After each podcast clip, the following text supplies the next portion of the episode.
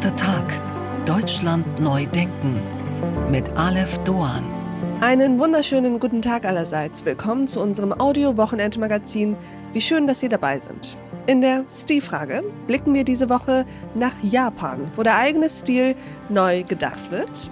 Wir schauen in die USA, wo eine mir und vermutlich auch Ihnen noch nicht bekannte Sportart einen Mega-Hype auslöst. Und wir empfehlen Ihnen eine Serie, die zum Besten gehört, was ich in letzter Zeit gesehen habe. Doch zunächst sprechen wir über Führung und inwiefern Frauen tatsächlich bessere Führungskräfte sind.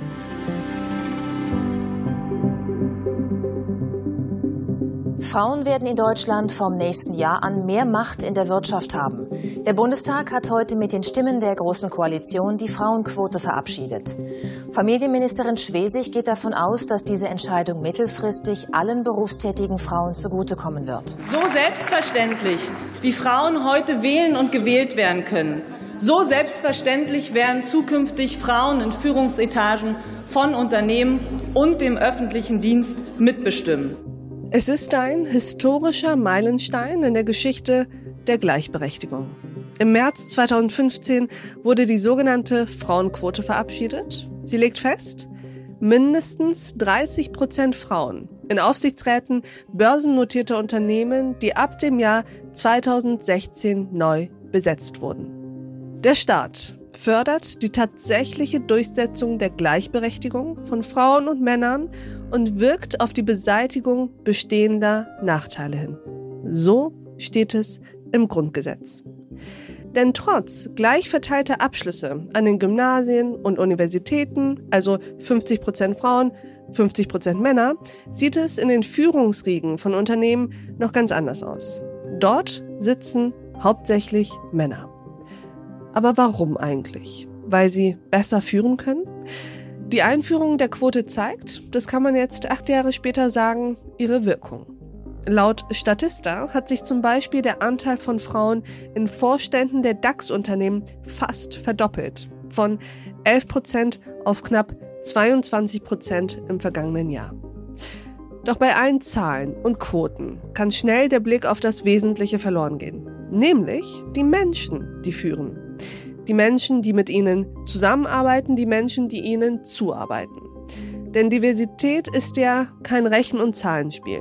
Diversität macht Unternehmen besser durch unterschiedliche Expertisen, Perspektiven und Erfahrungen.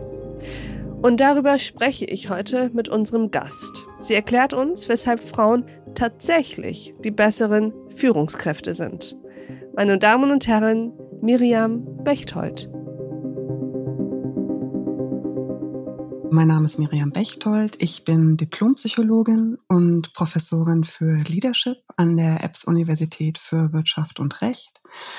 Und daneben bin ich auch ausgebildete Psychotherapeutin und ähm, habe eine Privatpraxis. Liebe Frau Bechtold, ich freue mich, dass Sie heute bei uns sind. Und ich finde, Sie haben einen der coolsten Titel aller Zeiten. Sie sind Professor of Leadership. Mhm.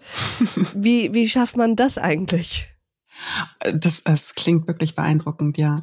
Ich bin einfach Diplompsychologin mit dem Schwerpunkt Arbeits- und Organisationspsychologie. Ja. Und ich unterrichte ausschließlich auf Englisch und so ist dann aus Arbeits- und Organisationspsychologie Professor of Leadership geworden. Ja, klingt äh, jedenfalls besser als Arbeits- und Organisationspsychologie, auch wenn wir genau darüber sprechen wollen. Also die Psychologie hinter Arbeiten, Organisieren, hinter Führen, also hinter Leadership auch und über die vermeintlichen und vielleicht auch tatsächlichen Unterschiede zwischen Frauen und Männern in Führungspositionen. Ich fange mal mit einer besonders allgemeinen Frage an. Führen Frauen anders als Männer? Und die provokative Steigerung wäre ja zu fragen, ob sie gar besser führen, aber die äh, stelle ich jetzt erstmal zurück. Die kurze Antwort darauf ist, ja, in gewisser Weise tun sie das, aber nicht unbedingt qualitativ anders, ähm, sondern ich versuche das mal ein bisschen zu erklären. Also wenn wir uns ja. Gedanken machen, welche Führungsstile gibt es denn überhaupt? Dann kann man zwei große Strömungen voneinander unterscheiden. Das eine ist eher die aufgabenorientierte Verhaltensweise. Also eine Führungskraft, die darauf achtet, dass der Job gemacht wird, der gemacht werden muss. Mhm. Und daneben gibt es noch diese sehr mitarbeiterorientierten Verhaltensweisen. Also ich bin empathisch, zugewandt und achte darauf, dass es den Leuten gut geht. Ja. Das sind so zwei mh, hm, fundamentale Führungsverhaltensweisen, die sich letztlich in allen unterschiedlichen Führungsstilen, die man in der Forschung kennt, immer wiederfinden. Es geht immer um diese beiden Komponenten. Kurze Nachfrage. Woher kommen die? Also sind das zwei Strömungen, die in gewisser Form, ob jetzt durch Ausbildung, Studium, was auch immer, tatsächlich wie so zwei Denkschulen oder Disziplinen gelehrt werden? Oder sind das zwei Strömungen, die sich irgendwann herauskristallisieren und in erster Linie an der, ich sag mal, Persönlichkeit der des Führenden liegen? Also das sind tatsächlich Studien schon aus den 1940er, 50er Jahren, wo man Führungskräfte tatsächlich beobachtet hat. Was machen Führungskräfte? Hm. Und mit, mit Hilfe statistischer Methoden hat man diese beiden Führungsstile herauskristallisiert. Okay. Also das heißt, es ist eine ein Status quo. Es ist eine, eine, eine Beschreibung dessen, was man beobachtet, Verstehe. wenn man Führungskräfte in ihrem Alltag begleitet. Mhm. Und manche Führungskräfte machen das eine mehr, manche machen das andere mehr. Das sind aber zwei voneinander unabhängige Verhaltensweisen.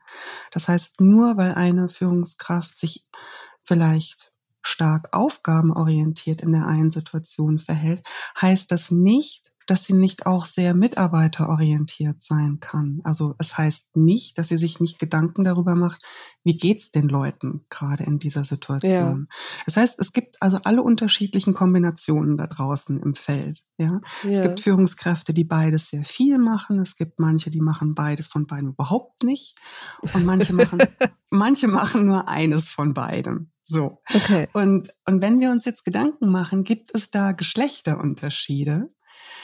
Dann ist zuerst mal ein ganz interessanter Befund, dass wir Unterschiede erwarten. Also ich stelle diese Frage ja. auch immer meinen Studierenden. Ich sage dann immer, okay, also wenn ihr diese beiden Stile euch vorstellt, was glaubt ihr denn?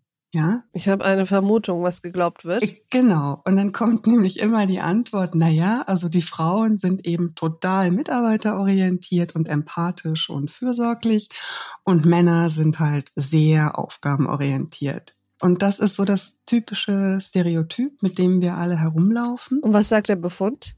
Der Befund sagt, dass 50 Prozent unserer Erwartungen zutreffen, denn Frauen sind tatsächlich etwas mitarbeiterorientierter als Männer. Ja. Aber, und das erwartet man nicht, sie sind auch stärker aufgabenorientiert. Das heißt, sie machen beides etwas mehr als Männer. Das ist ja spannend. Ja, und das geht jetzt darauf zurück, was ich am Anfang meinte. Sie, sie machen nichts qualitativ anderes, sie engagieren sich aber mehr. Also sie geben sich mehr Mühe sozusagen. Und an dieser Stelle blenden wir uns aus. Diese Folge in voller Länge finden Sie auf thepioneer.de und in unserer Pioneer App. Wenn Sie noch kein Pionier sind, tja, dann sollten Sie sich jetzt dazu verführen lassen.